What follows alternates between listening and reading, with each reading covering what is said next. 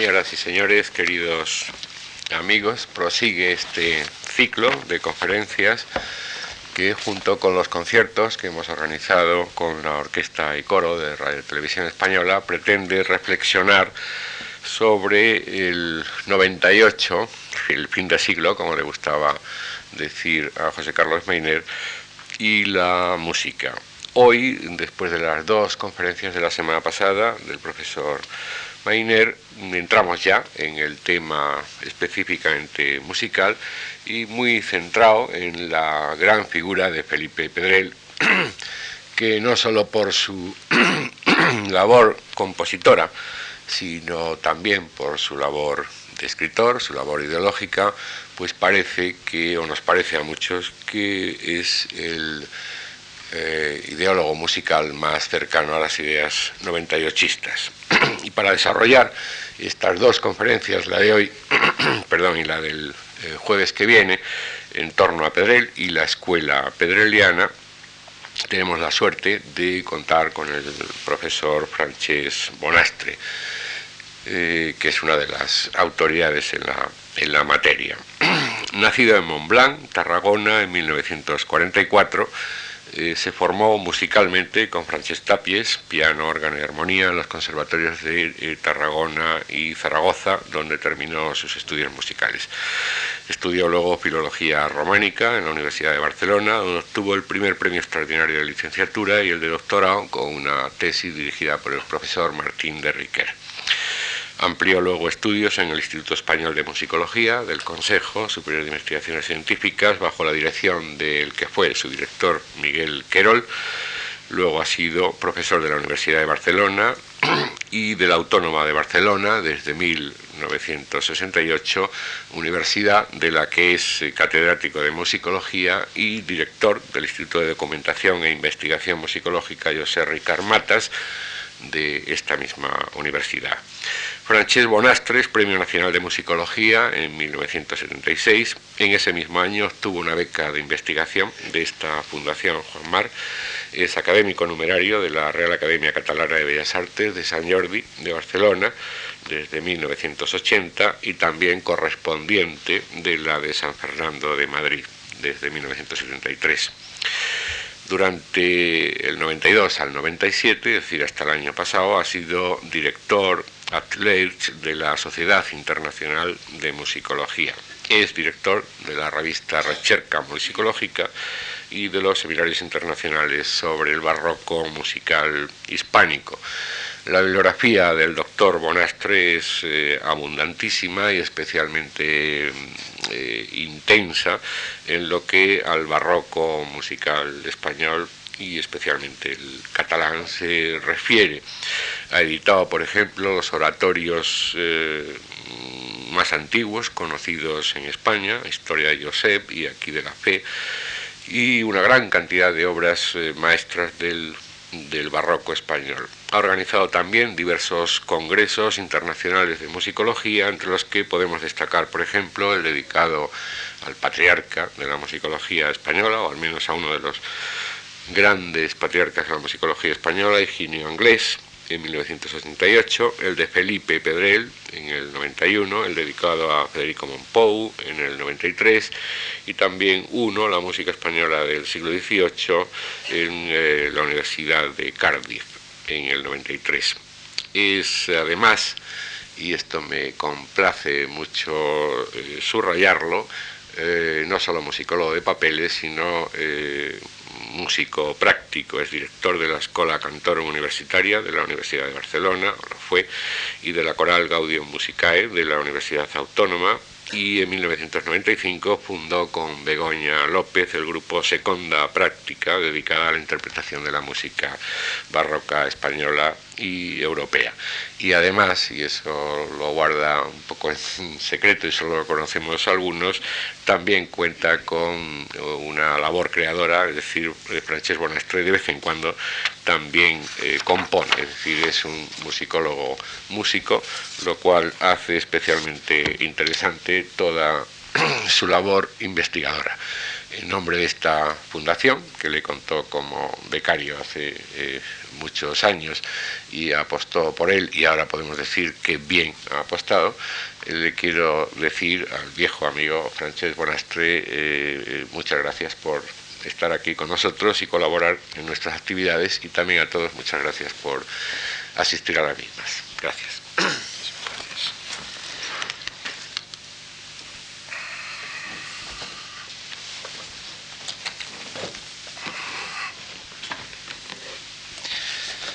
Permítame, en primer lugar, que agradezca a mi buen amigo, el profesor Antonio Gallego, estas palabras que a mí me hacen sufrir un poco eh, y que rememore, pues, una amistad ininterrumpida, forjada gracias a una personalidad singular que fue don Federico Sopeña.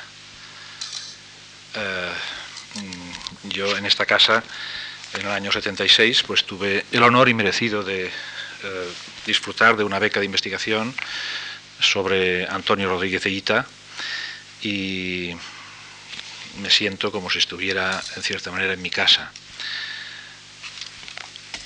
El tema mm, del cual voy a hablar hoy es eh, Felipe Pedrell y el regeneracionismo en España. Evidentemente, Felipe Pedrell es una de las personalidades más, quizás más desconocidas aún y más contradictorias, más complejas de esta España de final del siglo pasado y principios del nuestro, que ya termina. sus propuestas fueron siempre propuestas difíciles de entender, yo creo que a veces ambiguas, conscientemente ambiguas, tanto en Cataluña como en el resto de España, y principalmente Madrid y Barcelona, y eh, además eh, conllevaron mm, muchas veces eh, dificultades añadidas, porque pues, él era un hombre muy independiente de criterio, que no comulgó jamás con ninguna organización ideológica concreta, y en todo caso lo que sí que observamos hoy día es la contribución eh, importantísima que desde el punto de vista de la música, de la música y de la musicología, eh, le conllevó a definir lo que sería por lo menos una de las maneras más interesantes de, plantear eh, todo este trasfondo del regeneracionismo desde el punto de vista musical es muy importante destacar que él a la vez fue músico y musicólogo y que además entendía la musicología como creo que debe entenderse. La musicología está al servicio de la música. La musicología en sí misma no tiene ningún otro sentido sino el poder ayudar al músico a poder eh, a la, interpretación, lo que hoy día en términos de la semiología se llama la competencia.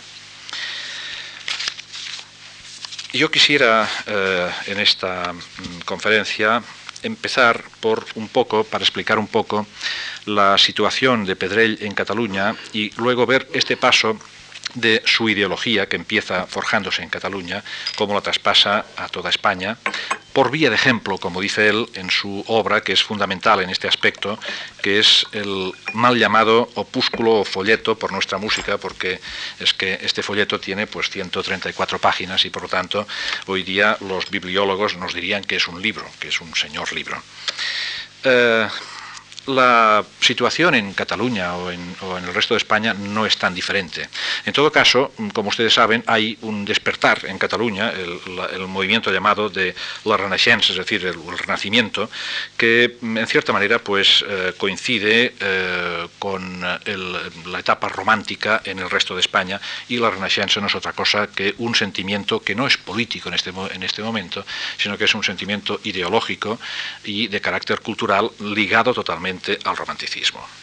También a veces pues, se ha hablado de lo que es el nacionalismo musical y es evidente que no vamos a negar pues, que haya un nacionalismo musical, que él lo plantea tanto en Cataluña como en el resto de España, pero en este nacionalismo hay muchos más elementos que debemos tener en cuenta. En primer lugar, una articulación social política finalmente y cultural, no él, porque él no militó jamás en, ningún, en, ningún, en, ninguna idea política, no digo ya partidos.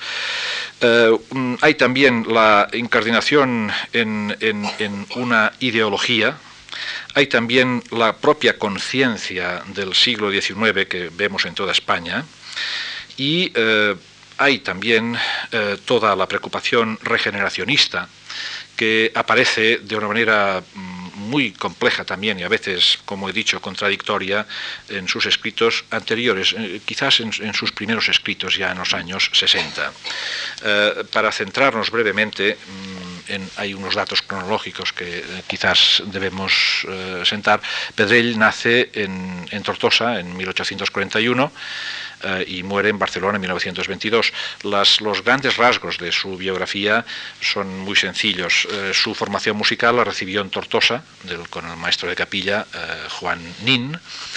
Eh, luego viene a Barcelona eh, en los años 70 eh, como subdirector de una compañía de zarzuela. Empieza allí pues, a despertarse su afición al teatro, a la, música escénica. Obtiene una beca gracias a una ópera Quasimodo de 1874. Obtiene una beca de la Diputación de Barcelona para ampliar sus estudios en el extranjero y está dos años en eh, Italia y en Francia. Es justamente en Italia, cuando estuvo en Italia, especialmente eh, los meses que estuvo en la Biblioteca Vaticana, donde se forjó su eh, vocación de musicólogo. Y a partir de entonces vuelve otra vez a Barcelona, donde una vez pues, ha visto todo este mundo europeo, esta apertura hacia Europa que vemos, por ejemplo, pues, en, el, en el regeneracionismo, el, la, en fin, los dos años de estancia en Europa han sido en este, en este aspecto eh, importantísimos para, esta labor. Eh, es en 1891 eh, cuando, después de escribir la ópera, la trilogía Los Pirineos, contexto de uno de los poetas mm, de este movimiento de la Renaissance o del Renacimiento en Cataluña, Víctor Balaguer, cuando se dispone eh, no solamente a explicar por qué ha hecho esta, ópera, sino a promover como ejemplo, porque, eh, como ustedes saben perfectamente, la cuestión de la, de la ópera nacional era una cuestión que venía arrastrándose en la España de esta época desde hacía mucho tiempo. Eh, a veces, quizás el árbol no nos deja ver el paisaje. La cuestión de la ópera nacional no es otra cosa que uno de tantos aspectos externos de la indefinición mm, de la música española de esta época definición que va por muchos caminos. En primer lugar, del el, cambio social grandísimo que ha habido, es decir, eh, estamos pues estrenando prácticamente lo que hoy día se llama, eh, quizás impropiamente, la sociedad civil.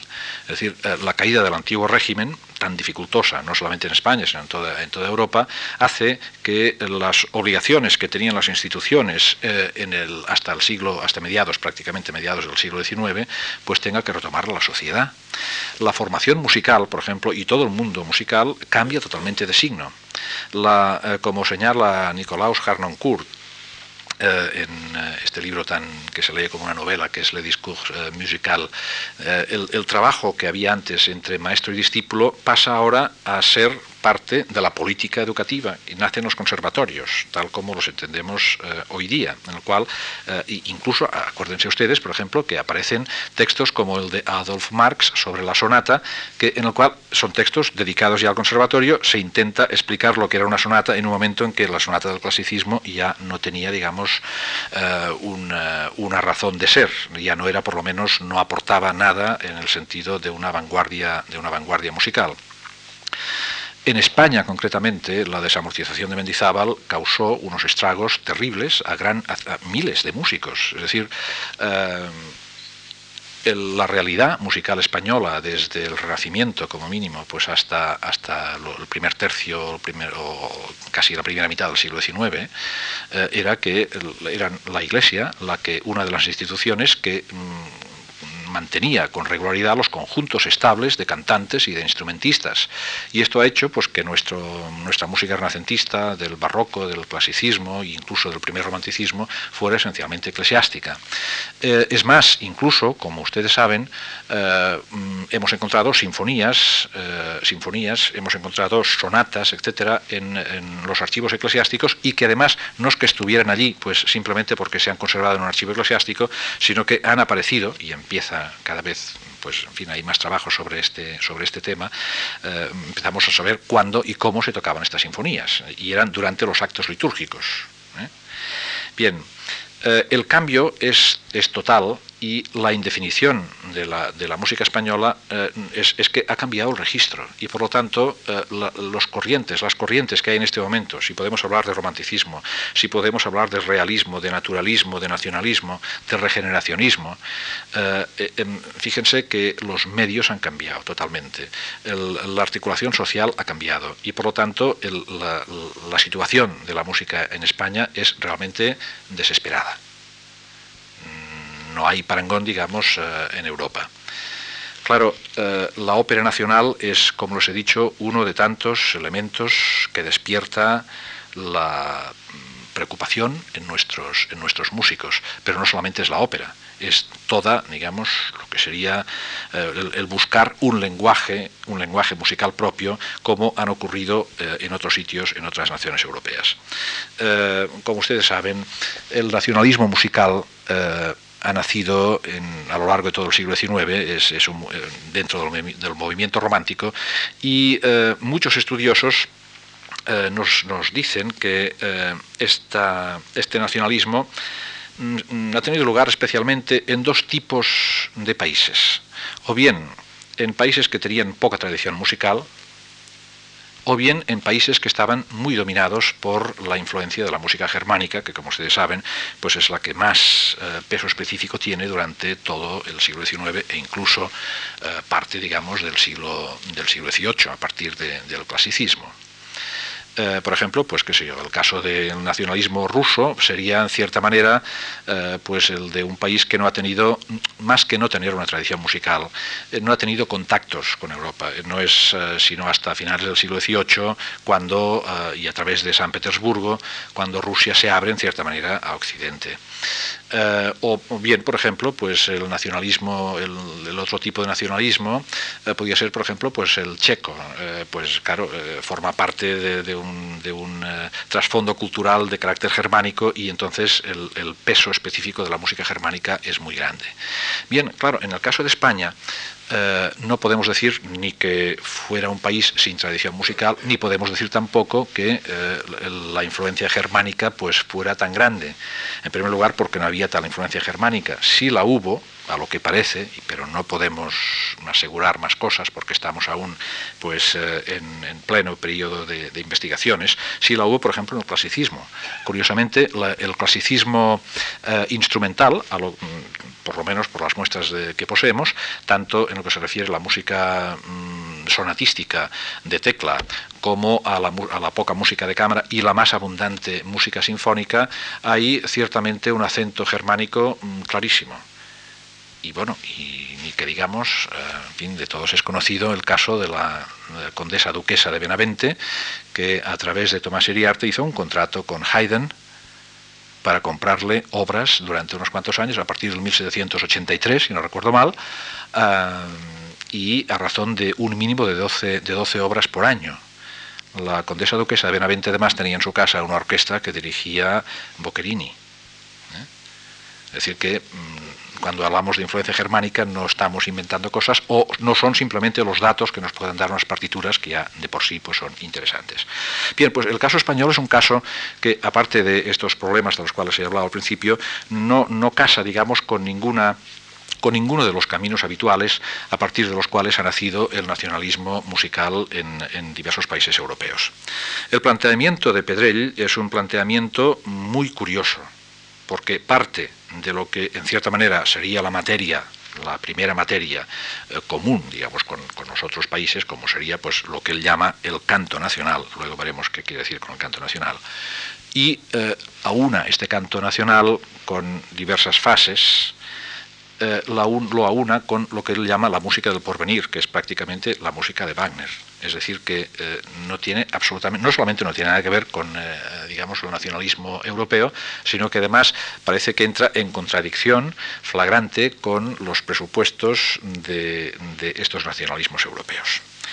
Vayamos, si les parece, por partes y veamos cómo Pedrell llega a este tipo de conclusiones lo que eh, eh, en, España en general es el romanticismo, el krausismo y el regeneracionismo, en Cataluña tiene, y digo en Cataluña porque la primera experiencia ha sido esta, eh, las o este renacimiento, el modernismo y el novecentismo que además se cruzan continuamente porque, eh, en fin, son, el contacto es, continuo y además el mutuo enriquecimiento y la mutua interacción también son continuas.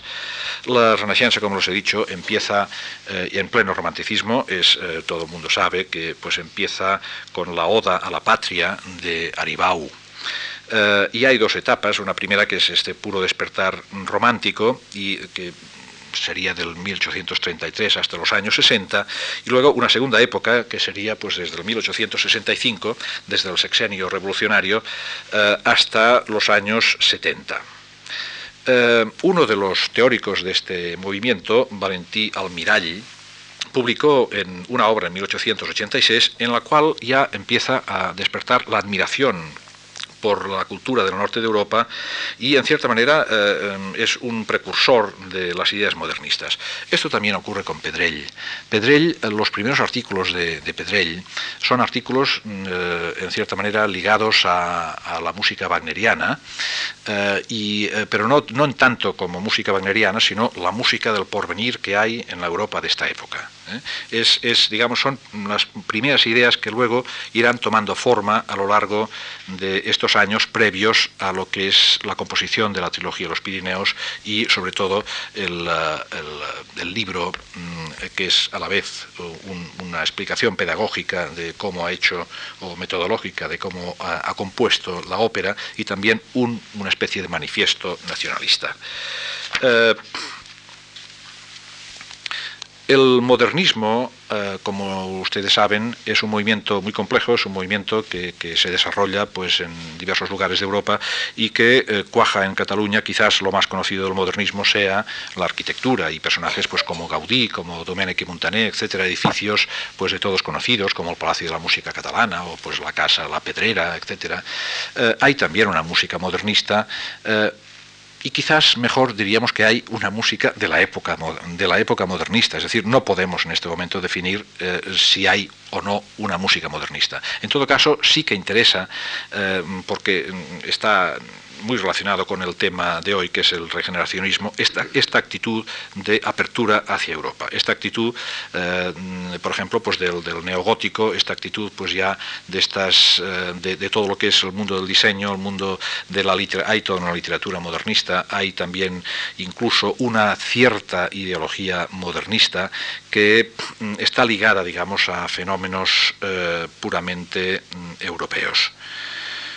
Eh, al modernismo le sucede el novecentismo y el novecentismo rompe totalmente con estos esquemas y entonces busca en cierta manera la, mediterraneidad. Esta mediterraneidad, el nombre que es tan bonito, es, es un mar que está entre tierras, Mediterraneum o el Mare Nostrum busca entonces pues la cultura clásica, eh, es, totalmente el, aislarse del arte de los godos, del arte del norte de Europa, de las formas de vida, de las ideologías incluso, y buscar este tipo de arte equilibrado que en música pues tiene eh, evidentemente, sin que podamos hablar tampoco de una música novecentista, pero estaría en algunas de las obras, las primeras por ejemplo de Montpou, en casi toda la obra de Toldrá, etc. Este tipo de música tan equilibrada, tan sutil, etcétera. Eh, por otra parte, eh, claro, la Cataluña de, este fin de, siglo tiene pues un despertar de, muchos elementos de carácter popular. Por ejemplo, en el año 81 es el milenario del monasterio de Montserrat y el monasterio de Montserrat empieza a convertirse en un símbolo, en un símbolo no político evidentemente, pero sí en un símbolo de lo que era pues la, Cataluña eterna. Eh, también en 1893 eh, restaura el monasterio Ripoll, monasterio Ripoll, y entonces pues se trasladan allí restos de los antiguos condes de Barcelona, son movimientos de exaltación simplemente popular, no hay en este momento ninguna digamos, ninguna teoría política, a no ser algunas propuestas, por ejemplo, en 1892, las llamadas bases de Manresa, etc. Y en 1891 se funda el Orfeó Catalá. El Orfeó Catalá se fundó eh, prácticamente por iniciativa de Pedrell y así lo reconoció su primer director, el maestro Millet, bueno, no solamente los fundadores, el fundador no fue solamente Millet, sino también Amadeo Vives. Lo que pasa es que Amadeo Vives luego, pues, eh, rompió, digamos, con los eh, fundadores y se dedicó a lo que le gustaba, que era la música de la zarzuela. Este es el contexto del cual nacen los Pirineos.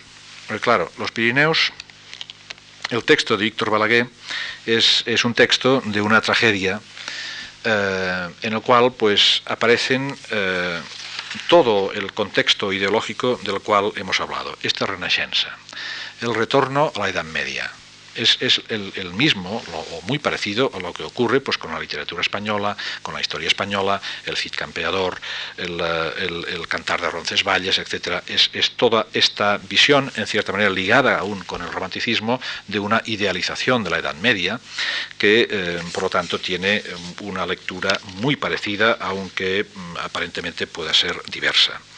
Eh, mm, en este aspecto, eh, la Renaixença, por ejemplo, una de las cosas que hizo, que provocó en Cataluña, fue el renacimiento de los llamados Juegos Florales.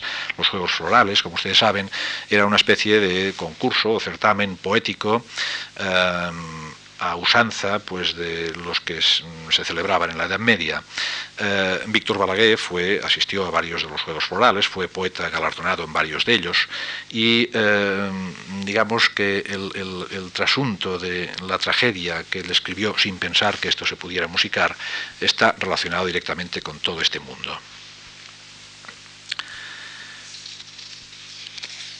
A partir de aquí, eh, hay que tener presente que cuando hablamos de este contexto mm, hay que guardar muy bien la personalidad de Pedrell. Pedrell, como les he dicho, no milita en ningún movimiento. Un carácter muy independiente, es también la ambigüedad consciente de su planteamiento, la preocupación constante por la mala situación de la música española en los términos que hemos dicho y eh, la articulación necesaria entre lo que sería la música eh, en su incardinación social, eh, y la música también en su incardinación cultural, es decir, lo que sería la música y la musicología. Esta multiplicidad ideológica de la España del fin de siglo y del principio de otro, las complejidades de esta cultura son el contexto en el, que se recibe la música de, Felipe Pedrell y especialmente su cuerpo doctrinal el, por nuestra música. Hay una serie de aspectos en por nuestra música que vale la pena destacar. Eh, la génesis de este importante documento pedrelliano es bastante compleja. Eh, hay pues una convergencia de muchas ideas propias e ideas ajenas y eh, también hay que tener presente que Pedrell, como les he dicho antes, eh, en aquella mínima, en aquel mínimo esbozo cronológico que lo hemos detenido hasta aquí, hasta el 1891, eh, él se va a Barcelona como mm, subdirector de una compañía de zarzuela y su interés es siempre y con una ópera bajo el brazo, que era el último avencerraje, del cual hizo hasta cuatro versiones diferentes. Él es un hombre de teatro y por lo tanto eh, cuando se da cuenta que uno de los aspectos eh, que más aparecen en aquel momento es esta indefinición sobre lo que sería eh, la ópera española, intenta darle una viabilidad. hay una causa directa, o que por lo menos se puede relacionar directamente con toda esta cuestión. En 1889, esta primera ópera de juventud, El último avencerraje, por fin fue representada en, eh, Barcelona. Y entonces el crítico musical del periódico La Vanguardia, José Ichard, hizo un artículo, escribió un artículo relacionando esta obra de Felipe Pedrell con otra obra, eh, la, en fin, que ahora hace pues unas semanas se ha estrenado, se ha reestrenado en Madrid, Los amantes de Teruel de Bretón. Eh, entonces Ishar pues compara las dos, las dos eh, óperas y dice bueno que están ciertamente en el camino de lo que para él sería pues la ópera nacional y lo dice en esos términos. Eh, dice tengo en verdad mis dudas acerca del interés dramático que puede despertar en nuestros países meridionales el mito nebuloso o la ideal leyenda que Wagner juzga la única materia digna del drama lírico tanta diafanidad y transparencia en los personajes, tanto misticismo alemán en los argumentos arrobadores y celestiales, evaporándose sutilmente en fantásticas regiones azuladas. Supongo que sería además el, tipo de, escenografía. Me, dejan como inquieto y temeroso de que no acaben de satisfacer a nuestra imaginación plástica. Eh, el, el testimonio de Ishar va mucho más allá. Después de alabar eh, estas dos óperas, eh, diciendo pues, que, bueno, que están en el camino, eh, cifra una formulación brevísima y se basa en los siguientes extremos para decir qué es lo que hay que hacer, qué es lo que tiene que ser una ópera para poder considerar realmente como una ópera española. Primero, dice, la necesidad de ir más allá de un tema simplemente español. Los dos los amantes de Teruel, pues es una leyenda conocida en la Edad Media, trabajada luego pues en, nuestro barroco. Tirso de Molina tiene un texto precioso sobre, mm, sobre los, amantes, los amantes de Teruel, luego pues eh, reelaborada por Harsenbusch y, y bueno, pues eh, el propio Bretón hizo el libreto él solo, eh, tomando en cierta manera la tradición de Harsenbusch, y eh, el último Abencerraje es también pues una conocidísima temática desde la Edad Media, reelaborada otra vez en el romanticismo. por lo tanto, dice, el tema español por sí solo no es suficiente. Hay una necesidad de ir más allá. También dice Ishart, necesidad de ir más allá de la simple utilización de una lengua española. Eh, el, español, en este, eh, bueno, el español, el último encerraje fue mm, cantada en italiano. Y Los amantes de Teruel fueron cantados en italiano. Y la ópera Garín fue cantada en italiano y Los Pirineos fueron cantados en italiano. Y a mí me sabe mal que a veces hay algunos colegas míos que citan eh, después de Pedrell y Pirenei, y Pirenei cuando fue realmente una injuria, en fin, no, no voy a seguir por aquí porque hay que, hay que contener. Pero, eh, decir, eh, en cierta manera, cuando él dice que es eh, necesidad de ir más allá de la mera utilización de la lengua española, quiere decir que no por el hecho de utilizarse la lengua española, una ópera será española. Y por fin dice necesidad también de ir más allá de la simple inclusión de algún canto popular genuino, y lo pone entre comillas. Y su conclusión es la siguiente. Dice, ¿dónde está pues el germen esencial y real de un teatro lírico que forme en realidad escuela distinta, inconfundible con ninguna otra? Dice, en mi sentir, donde se halla todo lo propio. En una tradición constante y de abolengo en el carácter persistente y general de todas las manifestaciones artísticas homogéneas, en el uso de determinadas formas nativas adecuadas al genio de la raza. Es una expresión muy típica de esta época, no hay que verle tampoco eh, otras, eh, otras alusiones. Eh, al genio de la raza, a su temperamento, a sus costumbres, por una fuerza fatal, inconsciente, en la expresión de los afectos con iguales condiciones, en la serie de estudios y obras que cuidaron de desarrollar, sin desviarlos, tales elementos. Si no me engaño, a esto se le llama arte propio, a esto, escuela de una nación, ópera, pintura, arquitectura o literatura nacionales. Por lo tanto, claro, eh, esto era en cierta manera un reto que mm, Pedrell recogió aún eh, Bichard pues, eh, termina su artículo eh, haciéndose unas preguntas retóricas sobre la existencia de estas condiciones en, España. pero la contestación de Pedrell no fue, como saben, pues retórica, sino que él, tanto como compositor como también como musicólogo, pues recoge el doble reto y empieza pues, a musicar el, por nuestra música. Mm, en una carrera de obstáculos porque, mm, por lo visto, Breton también estaba interesado en, eh, musicar eh, ese texto. Em, el em, manifiesto por nuestra música, como os he dicho, tiene dos partes. Una de carácter simplemente explicativo. Bueno, digo simplemente, pero no, no es así. Es decir, eh, la, explicación él, la hace eh, porque quiere jugar la carta de la honestidad, ofreciendo no una fórmula mágica, porque lo repite muchas veces a lo largo del redactado de, este libro. Dice, yo esto lo, digo por vía de ejemplo. Si alguien pues lo hace mejor, pues ojalá, pero yo lo expongo para que vean el sistema que, que he utilizado. Eh, bueno, hay primero pues eh, lo que sería es, un tratado clásico en cierta manera. Primero pues el estado de la cuestión y entonces pues Pedrell hace una historia de lo que ha sido y creo, si no me engaño, que es el primer eh, el primer compositor y musicólogo español que habla de la camerata fiorentina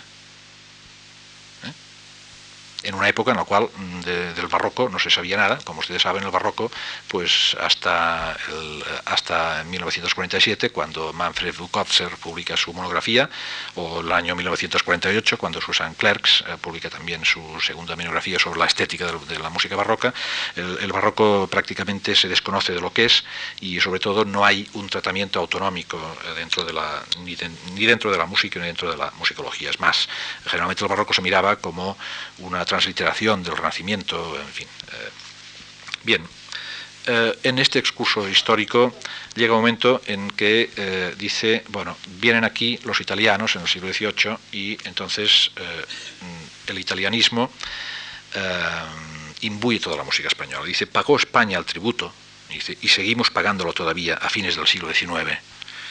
Llamamos a nuestra corte y a nuestros teatros sociedades italianas de ópera acompañadas de sus compositores.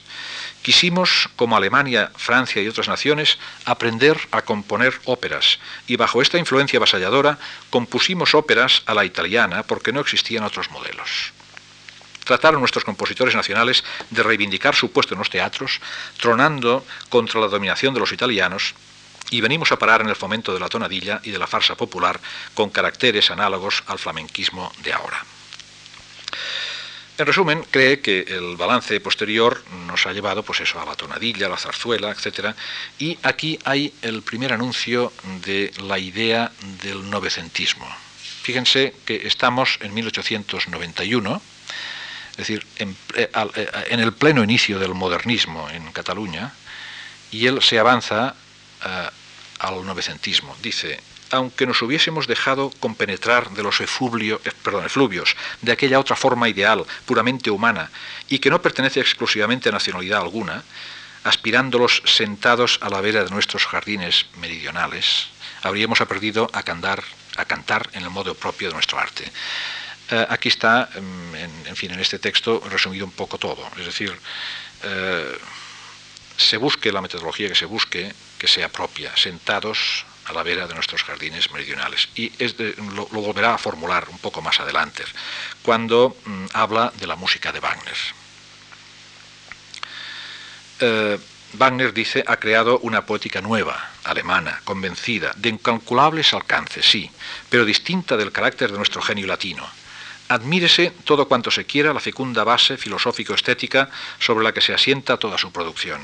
Cuanto más se le admire, tanto más convencidos quedarán todos de que en arte, sea música, sea literatura, sea la manifestación que quiera, serán siempre distintivos de las naciones del norte los sentimientos que persisten, como serían las naciones del mediodía los sentimientos que estallan. En aquellas naciones se producirá Hamlet, en estas a secreto agravio, secreta venganza. El puñal vengador razonará en boca de Hamlet antes de clavarse en la entraña del culpable. La espada de Calderón, sin otro razonamiento ni otro impulso que el del honor ofendido, irá derecha a atravesar el pecho del traidor.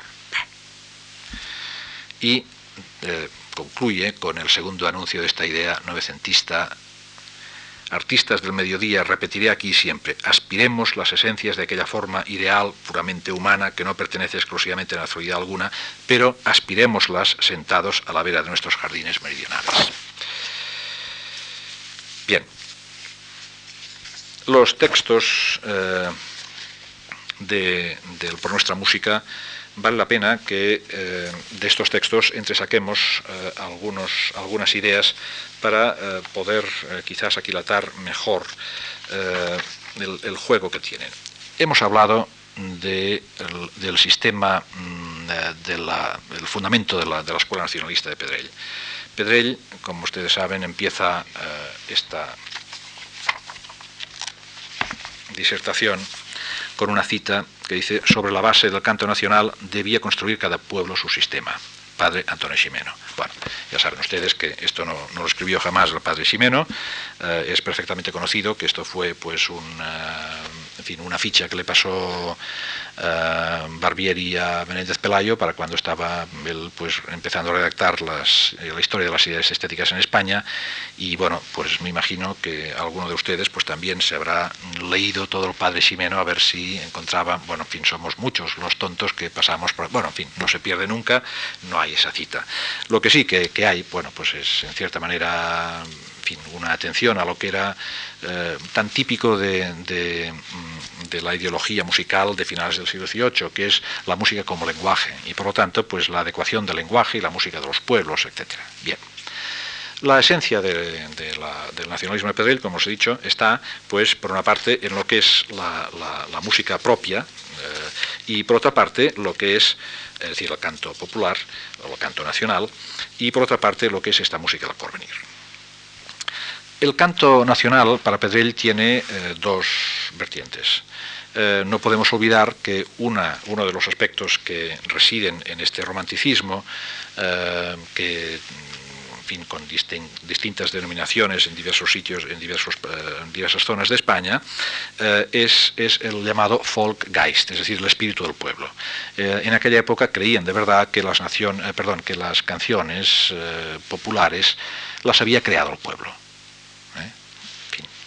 populares, hoy sabemos que el, pueblo no crea, el pueblo en todo caso transforma, y de ejemplos de estos lo tenemos no solamente en la música, sino pues en, eh, la literatura. Cuántos romances, por ejemplo, aquel romance tan bonito de, sobre el incendio de Roma, que en una de sus eh, formulaciones decía marinero de Tarpeya a Roma como se ardía.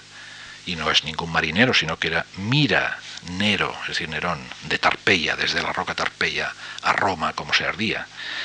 Eh, pero bien, esto era lo que se creía en esta época, el Folkgeist, el espíritu del pueblo, que había creado, por lo tanto, el canto popular. Entonces, claro, todo el peso de un misticismo, de todo el gran, el gran simbolismo que para las personas que creían eso, se encontraban pues con un acervo de canciones propias que además creían que eran pues simplemente pues eh, de, de, aquella zona y, bueno es decir esto como saben pues también eh, gracias al propio Pedrell más adelante y gracias pues a personalidades como Bela Bartok por ejemplo cuando él empezó a recoger materiales eh, buscando en cierta manera lo que sería el tesoro de la de la, de la música magiar, de la música húngara, pues encontró con un melting pot eh, de músicas árabes, de músicas turcas, de músicas del norte, músicas del sur, eh, y bien, hay, como ustedes saben, pues toda una coiné.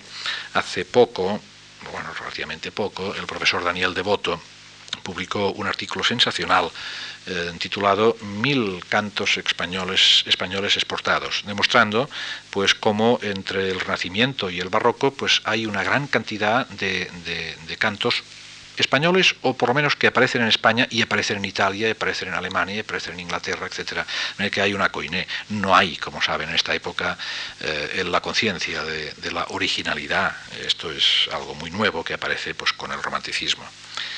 Bien, eh, supuesto eh, pues este Folkgeist como creador del canto popular, Pedrell distinguía dos etapas, o do, dos fases. El canto popular creado de esta manera y luego el canto popular que llamaba personalizado, es decir, el canto popular que él creía eh, que los autores eh, ya conocidos pues habían desarrollado partiendo como si fuera la raíz primigenia de este primer canto creado por, por el pueblo. ¿Eh? Entonces, pues habla pues, de Victoria, de Morales, de Guerrero, etcétera, que fueron los que transmitieron eh, una saba nueva, una savia nueva a este canto inicial, dándole además pues, su propio oficio y, y transformándolo en una obra de arte de tratamiento diferente. Y bueno, esta es eh, una formulación también inédita en la Europa de aquella época que, repito, sigue creyendo, seguía creyendo en el canto popular como creación puramente del pueblo. Eh, este canto popular transformado, lo dice de manera muy gráfica eh, Pedrell en Por Nuestra Música, eh, dice, los autores de esta balumba de composiciones que pretenden aparecer inspiradas en nuestros cantos característicos y circulan con bastante crédito en el extranjero. Se refería pues a las imitaciones de, música española, a veces de música flamenca, etc. Gracias a los indoctos gustos de la muchedumbre y a determinadas direcciones de la moda, composiciones firmadas alguna vez no solo por músicos extranjeros, sino por músicos nacionales, no conocen absolutamente o conocen muy mal su estructura melódica, su ritmo propio, su modalidad, que casi siempre no es el de la gama actual, la gama europea. Em, Pedrell, como les he dicho, tiene, eh, entiende eh, que hay eh, pues estas, estas, dos, estas dos etapas. El canto transformado eh, lo lleva a utilizar, por ejemplo, en la propia, en la propia ópera, pues fragmentos que además él dice perfectamente de quiénes son, pues un fragmento de Palestina, un fragmento de... Hay muchos autores españoles, pero también autores eh, y cantos pues de, diversas, diversas naciones, eh, a los cuales él les da, le da un tratamiento realmente mm, muy diferente. a pesar de esta metodología, eh, digamos, puramente etnomusicológica y que después pasa por eh, esta transformación, mm, a Pedrell le interesa, le interesa sobre todo el, enriquecimiento que supone eh, para el propio, es decir, como ven, es, es, una pequeña situación miniatura de lo que es la musicología al servicio de la música.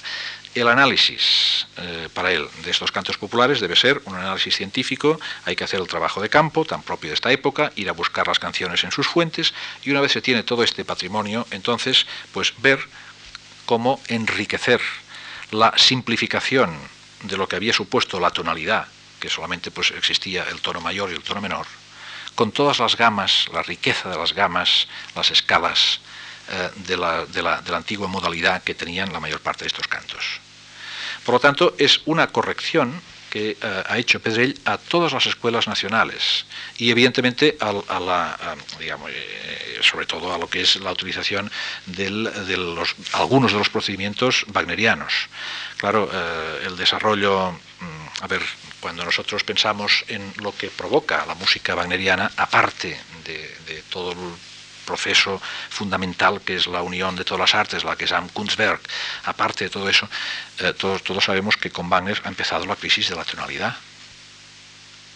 Pues bien, él corrige todo esto enriqueciendo la música tonal con todas estas posibilidades escalísticas de las músicas modales perdidas a partir del barroco. Como ustedes saben, a través del barroco, pues cada vez se va, y especialmente en lo que es la música civil o la música profana, pues cada vez se va tendiendo más hacia la tonalidad. Es la música eclesiástica, en todo caso, el estilo antico, eh, y no es un trazo de conservadurismo como conocen muy bien, sino que eh, es el, uso del lenguaje específico mm, eclesiástico. ¿eh? Bien. por lo tanto, este canto popular, en este canto popular, como he dicho, vemos esta transmutación, esta interacción entre musicología y la, propia, la propia música. Otros aspectos que cabe destacar en el por nuestra música. Este wagnerismo, hablemos del wagnerismo en Pedrell. Eh, en primer lugar, cabe tener presente que, como ya les he dicho, eh, los primeros artículos que conocemos de Pedrell están relacionados con la música de Wagner. Luego sabemos que en 1873 él creó en Barcelona la primera sociedad wagnerista, que se llama Sociedad Wagner, eh, y fue tildado desde entonces mm, como, vamos, uno de los, de los, de los locos. En eh, Barcelona, cuando se creó la, la, Asociación Wagneriana a final de siglo, a principios, no, ya me perdonarán, no, me acuerdo si es en 1899 o 1901, los llamaban los pequeños. En el catalán mm, típico de aquella época, los pequeños, porque todos eran muy pequeñitos, todos eran muy bajitos. Estaba Joaquín Pena, eh, un hombre, vamos, un gigante, digamos, en, eh, en capacidad de trabajo. Eh, Joaquín Pena fue el que tradució, el que tradujo, perdón, tradujo todas las óperas de Wagner, no sé si lo saben ustedes, tradujo todas las óperas de Wagner al catalán eh, rítmico para que no se perdiera jamás ni una. Es decir, eh, cuando se, traducen las, las, óperas los, o las canciones, los líderes, etcétera, pues a veces hay que, mm, qué sé yo, pues una negra hay que subdividirla en dos corcheas o, en una corchea y dos semicorcheas porque no encuentran la palabra justa y ni el acento. Bien, pues la mayor parte de los, de los miembros de la asociación wagneriana eran muy pequeñitos, nos llamamos pequeños. Es más, en 1883 se le ofreció a Pedrell un, el magisterio de capilla de la iglesia de Santana y se despertó una polémica en toda Barcelona. Dice, empezó, la Gaceta de Cataluña, dice, empezó a levantarse una marejada terrible contra el referido artista, calificándole de músico revolucionario a lo Wagner. ¿eh? Em, también eh, cuando eh, estuvo, residió en Madrid, hemos dejado su cronología en 1891, Pedrell viene en 1894, viene a residir a Madrid, eh, esperando pues que la ópera Los Pirineos, que había obtuvo pues el premio del Teatro Real, fuera representado aquí, que nunca se representó. En Madrid pues entró en la Real Academia de San Fernando, eh, y también eh, entró en el conservatorio como profesor de historia de la música y también estuvo pues varias veces en el Ateneo, en los estudios del Ateneo de, Madrid y en uno de estos, en, el curso del 1900 al 1901, realizó pues unas lecciones sobre el drama lírico de Wagner. También Camille Belleure, al hablar de una de sus óperas, La Celestina, le calificó del Tristán español o, por ejemplo, pues también Tebaldini, eh, cuando oyó el prólogo de los Pirineos, en hacer la crítica, habló también del Wagner español. Bien, Pedrell nunca fue un wagnerista apologético ni hiperbólico.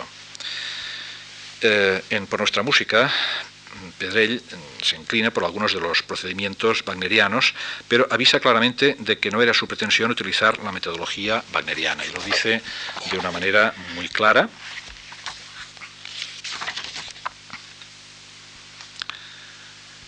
dice, sí, Wagner es un hombre de genio colosal, un gran pintor, un gran poeta, un artista genial e inimitable, figura luminosa que solo los bien templados podrán mirar de cerca cuando traten de estudiar y analizar su obra, no a caza de una imitación servil, sino de una aplicación de su potente estética adecuada a los recursos personales de cada cual.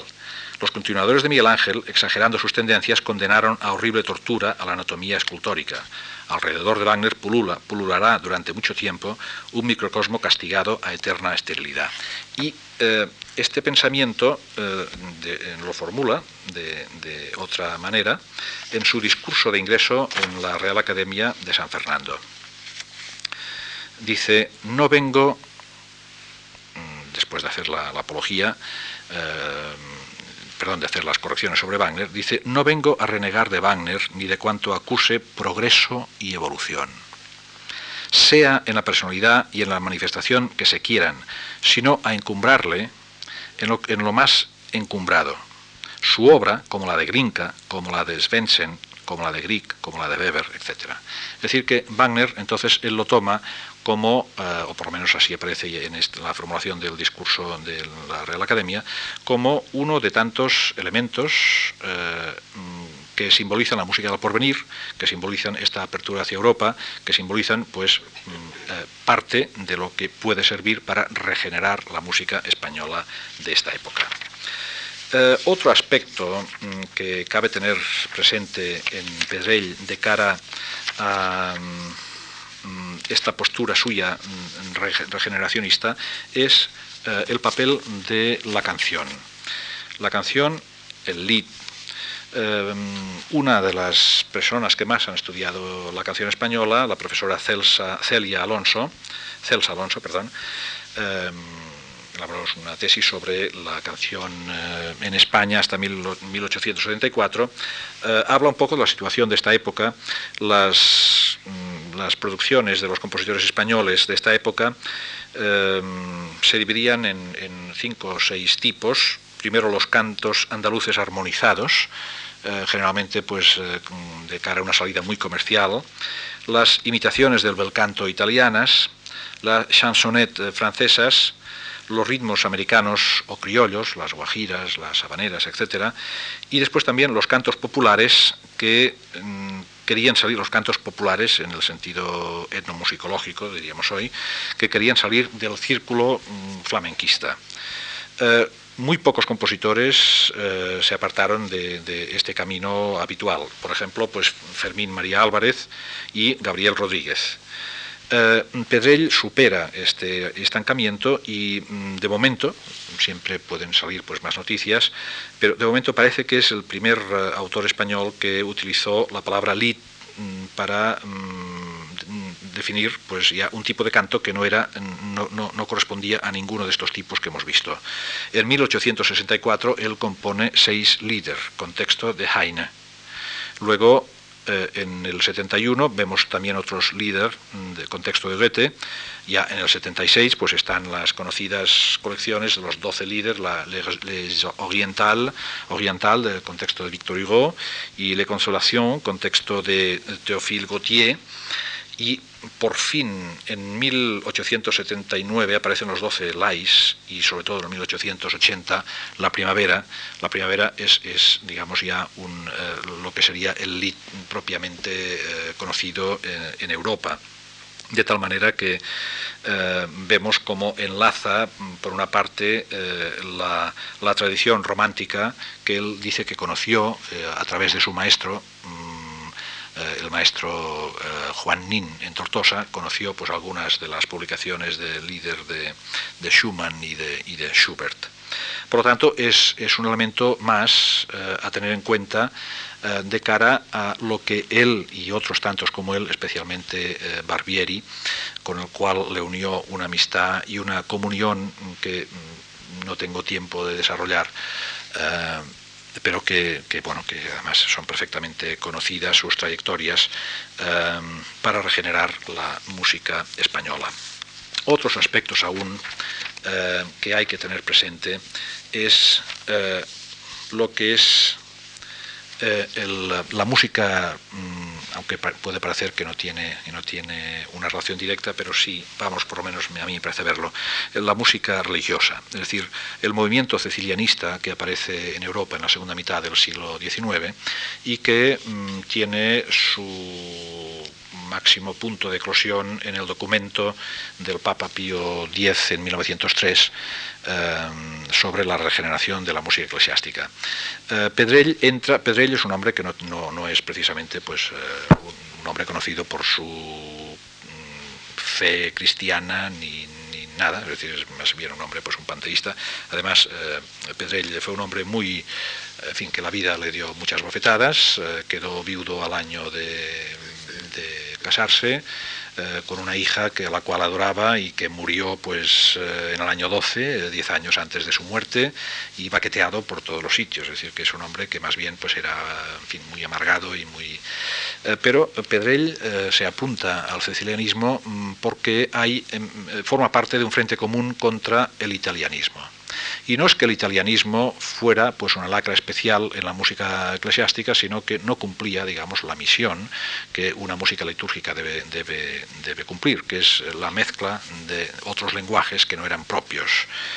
Eh, también le interesaba mucho mm, las consecuencias que tuvo el movimiento cecilianista, que quizás esto fue lo que más le convenció para eh, dedicarse a ello por una parte, el, estudio del canto gregoriano. Imagínense ustedes lo que debió ser en aquella época el trabajo que iniciaron los monjes del monasterio de Solem, en una época en que prácticamente no existía la fotografía, pues ir a recorrer todos los eh, manuscritos europeos, dibujando los neumas, etcétera, para hacer una edición crítica que nunca llegó a realizarse, como ustedes saben. Eh, y que en todo caso, pues las angustias de quienes eh, atizaban al Papa Pío X, pues lo que apareció fue el Liber Usualis, y el Liber Usualis pues, es un compromiso que, como ustedes saben, pues, no, no, ha llenado las expectativas y que hoy día pues, se sigue por otro, por otro camino. También, a partir del cecilianismo, el cecilianismo eh, nos, nos, relaciona con otros fenómenos anteriores, algunos de ellos. Eh, evidentemente hay una, una, relación con lo que sería la teoría del genio, es decir, eh, esa teoría que aparece en, la estética romántica, porque, pues porque cree que el artista va por unos caminos que no tienen nada que ver con, con, el resto de la intelectualidad. El artista tiene en algún momento un, un tipo de, de vivencia tan intensa que no es una vivencia racional, sino que es una vivencia eh, de carácter intuitivo, que es como una especie de don de los dioses, y a esto, a esto eh, pues responde, por ejemplo, este tipo de piezas que aparecen tan típicas, que son tan típicas del romanticismo, como puede ser un nocturno, como puede ser un momento musical, como puede ser, ser la romanza sin palabras, etc. La teoría del genio se empieza aplicando a Beethoven, haciéndole jugar a Beethoven el papel de Beethoven se empieza a aplicar a personajes como Bach, del cual se saca enseguida pues un paralelo, Händel, eh, luego, eh, claro, ustedes saben, por ejemplo, que Beethoven no influye sobre la primera generación romántica. ¿Por qué? Pues porque la música de Beethoven es tan, eh, ¿cómo les diría?, tiene tanto prestigio que, no influye sobre esta generación romántica. Los, modelos de la primera generación romántica son otros, son Hummel, son, son, es Cherubini, son, son otros, es John Field, etc. ¿eh? Es, es después, la segunda generación, cuando reutilizan a Beethoven. ¿Qué pasa con la teoría del genio? Pues que empiezan a intentar justificar una época a partir de un genio. El caso de Bach es un caso además totalmente eh, espectacular y, totalmente eh, nuevo. ¿Por qué? Pues porque Bach, como ha dicho más de un musicólogo, es el mejor compositor del siglo XIX. La música de Bach no sonó como debía sonar en su época, y es a partir de, Mendelssohn cuando redescubre Bach, a, partir de la Pasión según San Mateo, cuando eh, pues empezamos pues también entonces a eso, pues a lo que era Bach, lo que no era Bach era no era barroco, ¿eh? no era de su época, y entonces, eh, en fin, hay, una mezcolanza muy grande. El cecilianismo tuvo también su Bach, que fue Palestrina. Y entonces Palestrina no solamente eh, aparece como instrumento del culto, es decir, la música de Palestrina como música ideal del culto, sino que también empieza pues a acuñarse el Palestrina Stil sobre las misas de Palestina, cuando en realidad de las 104 misas que hasta hoy se conocen de Palestina, no hay un modelo uniforme, ni muchísimo menos. Solamente hay cuatro misas de Palestina que podamos asegurar que tienen un tratamiento entre comillas, original. Lo demás son misas paródicas o con utilización de cantos firmus, etc. ¿eh? Pero bueno, esto es en cierta manera eh, relacionado con, movimientos anteriores, como hemos dicho, y son movimientos que a, este movimiento eh, Pedrell, digamos, le interesa sobre todo el que es el descubrir otra vez el gregoriano. ¿Por qué? Pues porque el gregoriano para él formaba parte de todo otro movimiento que era este acervo del canto popular, y esta, mm, esta gran variedad de los cantos españoles decía que para estudiarlos, para entenderlos bien, no es suficiente solamente con hacer los trabajos de campo, sino que hay que relacionarlos eso, con el canto de las sinagogas, con el canto gregoriano, con el canto árabe, etcétera, etcétera, etcétera. Bien, no quisiera yo apurar más su paciencia, voy a terminar enseguida. Eh, en el caso de Palestrina, claro, de Palestrina nacieron enseguida los los eh, mm, mal llamados epígonos. Se empezó pues, a descubrir todo un mundo impresionante y como ustedes saben, Pedrell es el que lleva a cabo antes eh, una, toda una colección eh, a partir del 1892 sobre la música litúrgica española y finalmente pues lleva a cabo la edición crítica bueno, hoy llamaríamos edición crítica, la edición de las Ópera Omnia de Tomás Luis de Victoria, eh, que hoy día aún a los estudiosos nos sorprende por dentro de las limitadas eh, de la limitada situación en que estaba en aquel momento nos sorprende por la honestidad del planteamiento y por la seriedad juntamente con las cosas típicas de aquel momento. Es decir Pedrell eh, Pedrell eh, es, un músico y por tanto no puede dejar también cuando está transcribiendo la música de, Victoria decir, hombre, pues yo aquí pondría un piano, pondría un regulador, cosas que hoy día nos espantamos porque eh, las ediciones musicales pues se hacen con una asepsia que no tiene nada que ver, se entiende que los intérpretes pues ya tendrán suficientes conocimientos de ello. Este fue el camino, este fue el camino eh, de Pedrell, camino que empezó con los Pirineos y que siguiendo la pequeña cronología, ahora ya con algo más que le hemos ido añadiendo, eh, continuó en el terreno operístico con otra ópera, La Celestina, en 1904, que es una ópera juntamente, bueno, los Pirineos, como ustedes saben, finalmente se eh, estrenaron en Barcelona en 1902 por presión, digamos, de, sus, de sus, antiguos eh, discípulos, especialmente pues Albeniz, etcétera, pero eh, se llevó muy mal, ya digo, cantado en italiano y de cualquier manera. La Celestina está aún por para oírse. Es posiblemente la mejor ópera de Pedrell es una ópera además que podía ir directamente al teatro. Esperemos que así sea. Y eh, en 1906 eh, escribió, no es ya una ópera, sino que es eh, una especie de festival lírico popular sobre una leyenda de un personaje catalán que era el conde Arnau. Ahora bien, esto solo no es Pedrell. Estamos explicando o intentado explicar eh, pues lo que era, lo que sería el, esquema mínimo de lo que es el planteamiento. Su planteamiento es mucho más rico que todo esto. Y este planteamiento, que él aquí de una manera muy humilde dice, yo he hecho por vía de ejemplo, en realidad no solamente lo hizo en, este, en, esta, en esta ópera, la trilogía Los Pirineos y este librito por nuestra música, lo hizo durante toda su vida. Pedrell eh, es autor de, unas 200 obras de todo tipo y eh, es autor también de más de un centenar de estudios sobre eh, de estudios de musicología que además no son dos aspectos separados, sino que él los unió perfectamente. Es la primera persona que habla también de la selva sin amor de Lope de Vega. Es la primera persona que nos habla de, Cabezón, que nos, nos, lleva, digamos, toda, todo el espíritu del, Renacimiento. Y es la persona que cuando Hanslick, en 1891, a raíz de eh, la, mm, la interpretación de Los amantes de Teruel en, eh, en Viena, pues publicó un artículo mm, cargándose la música española diciendo pues que había un hiato entre la música española del Renacimiento hasta la actual y entonces eh, Barbieri y Pedrell, en fin, hay unas cartas muy interesantes en la cual eh, pues bueno, hay que contestar esto. Y finalmente eh, Barbieri le dijo a Pedrell que, contestara él. Y en su revista, en la revista La Ilustración Musical Hispanoamericana, hay un artículo muy interesante de contestación a Hanslick, eh, solamente termino simplemente diciéndole, eh, citando las últimas palabras de Pedrell, después de demostrarle que en la música española no ha habido ningún hiato y que eh, no solamente son los compositores, sino también los, ideólogos, los, teóricos, les cita a todos y finalmente le dice, habla finalmente pues de, no solamente es que, es que es una cosa muy moderna, no solamente habla de los, de los compositores, de los ideólogos, sino también de los intérpretes y dice eh, pues la Sociedad de Cuartetos Monasterio, la Sociedad de Conciertos de Madrid, los concertistas Albeniz, Arbós, Rubio, Sarasate, Tragó, etc. ¿eh? Esto es también del 1891.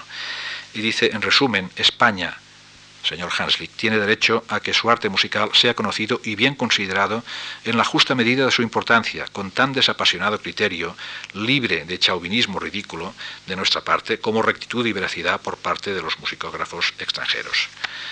El mal de la música española lo llevó Pedrell hasta sus últimos días. Eh, de la misma manera que él planteó desde un principio un sistema con toda digamos, los errores, con todos los errores de óptica, eh, con todas las dificultades que ello, que suponía, también y, antes y después continuó este ejemplo, eh, un ejemplo personal y un ejemplo eh, en su doble faceta de musicólogo y de compositor. Y bueno, me he pasado ya del tiempo.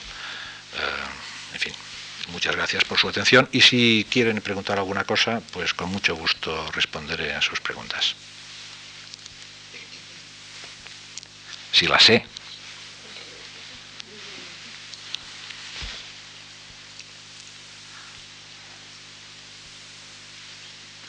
¿No? Bien, pues muchísimas gracias y hasta pasado mañana, si Dios quiere.